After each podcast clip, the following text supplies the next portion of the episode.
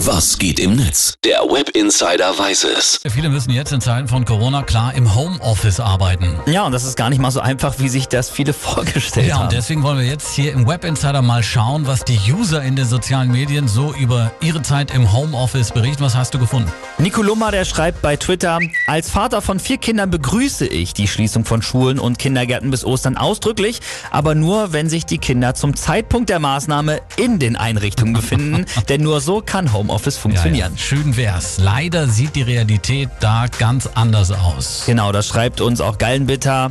Die größten Tücken des Homeoffice, die staubsaugende Gattin, die Katze, die ständig Ü in alle möglichen Eingabefenster tippt und die un unlösbaren mathematischen Fragen meiner Kinder. Ja klar, ständig wird man abgelenkt, äh, man kann sich nicht aus dem Weg gehen. Was das bedeutet, sehen wir auch gerade in China, Ja. Philipp. Da haben nach einem Monat Quarantäne die Behörden jetzt wieder geöffnet und siehe da, es gibt eine Menge mehr Scheidungsanträge. Ja, Wahnsinn. es wird auch immer schwieriger, die eigenen Kinder zu beschäftigen, schreibt Etienne Gardet bei Facebook.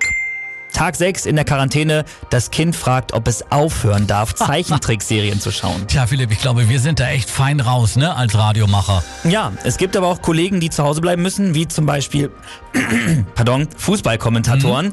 Die haben ja momentan auch nichts mehr zu tun. Klar, es gibt keine Sportveranstaltungen mehr und die behelfen sich da anderweitig. Sieht man hier zum Beispiel auch auf dem Instagram-Kanal von Florian Hauser von The Zone. Ja, was machen wir Sportreporter zu dieser Zeit? Die Sonne scheint, wir gehen nicht raus, wir bleiben auch zu Hause, aber es ist perfektes Fußballwetter und dementsprechend bleiben wir auch für euch am Ball. Ähm, ja. Woran eigentlich? Wir wissen es nicht. Es findet nicht viel statt.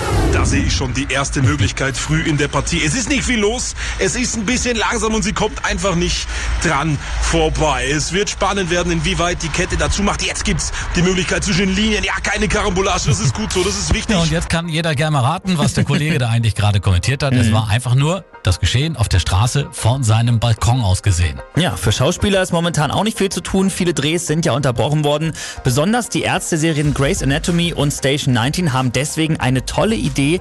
Sie haben ihre Requisiten gespendet. Das sind nun mal bei Ärzte-Serien besonders viele, klar, Mundschütze, Handschuhe, OP-Kittel und so weiter. Und die gingen direkt an echte Krankenhäuser, Pflegeeinrichtungen und Feuerwehren. Also eine richtig gute Sache. Die Schauspielerin Ellen Pompeo, die spielt ja die Hauptrolle der Dr. Meredith Grey bei Grey's Anatomy, die hat sich dazu auch nochmal bei Instagram geäußert. Hey, everybody. This is my nurses and doctors and all healthcare workers. Ja, sie sagt da, das ist mein Posting, um euch allen mal zu danken und äh, auch mal zu sagen, wir lieben euch, passt auf euch auf, Pfleger rocken, Ärzte rocken, weiter so.